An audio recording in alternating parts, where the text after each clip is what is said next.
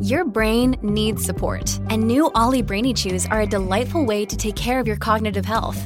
Made with scientifically backed ingredients like Thai ginger, L-theanine, and caffeine, Brainy Chews support healthy brain function and help you find your focus, stay chill, or get energized. Be kind to your mind and get these nootropic chews at ollie.com. That's O L L Y.com. These statements have not been evaluated by the Food and Drug Administration. This product is not intended to diagnose, treat, cure, or prevent any disease.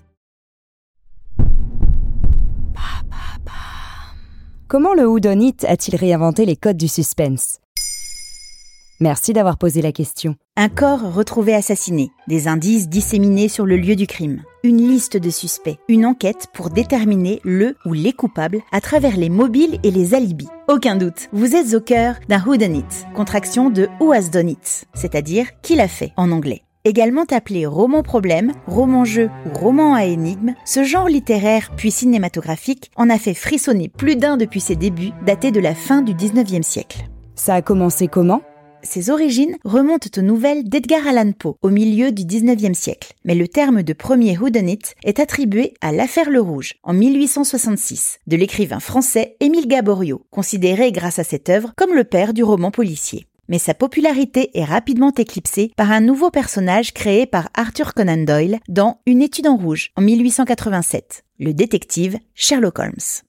À cette époque, le positivisme se développe dans la société. Ce courant philosophique estime que seule la connaissance et l'étude des faits vérifiés par l'expérience scientifique peuvent expliquer les phénomènes du monde. Il influence considérablement la littérature et contribue à l'émergence de ces romans à énigmes à la recherche de la vérité comme base du récit. Le genre a connu son apogée dans les pays anglo-saxons durant l'âge d'or de la fiction policière, dans l'entre-deux-guerres, avec entre autres sa plus célèbre représentante, Agatha Christie, en Angleterre. Quels sont les codes principaux du whodunit Sous-genre du roman policier, il répond à des règles strictes et certains stéréotypes. Tout commence par un crime a priori inexplicable. Tout au long de l'enquête menée du point de vue du narrateur dans un espace limité ou clos, des indices sont livrés au lecteur afin qu'il puisse tenter de déduire l'identité du coupable parmi une liste restreinte de suspects, avant la résolution des dernières pages par le détective devant l'assemblée subjuguée.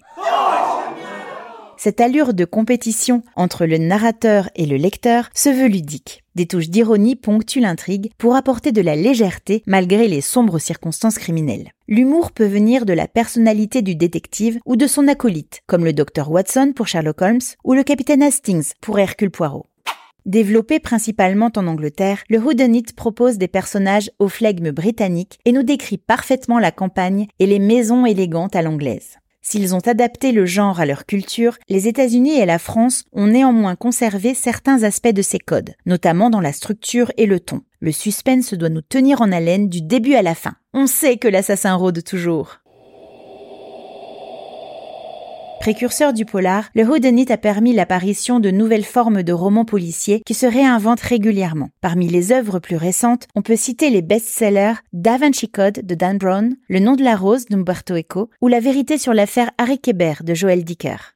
À la télévision, bon nombre de séries actuelles sont les dignes héritières du genre. Un peu plus ancienne, la série Colombo a aussi joué avec le genre en proposant la révélation du coupable dès les premières minutes. Et au cinéma? Le Whodunit est une base de scénario parfaite pour le cinéma qui aime nous faire flipper. Les romans d'Agatha Christie, mettant en scène Hercule Poirot ou Miss Marple, ont fait l'objet de nombreuses adaptations sur grand et petit écran. Récemment, Kenneth Branagh a proposé ses versions du Crime de l'Orient Express en 2017, de Mort sur le Nil en 2022 et de Mystère à Venise en 2023. Les films à couteau tiré et sa suite Glass Onion de Ryan Johnson ont également fait le bonheur des audiences Netflix en 2019 et 2022. Autant d'indices pour la révélation finale. Des œuvres classiques au plus modernes, le Whodunit est intemporel. Maintenant, vous savez. Un épisode écrit et réalisé par Béatrice Jumel. Ce podcast est disponible sur toutes les plateformes audio. Et si cet épisode vous a plu, n'hésitez pas à laisser des commentaires ou des étoiles sur vos applis de podcast préférés.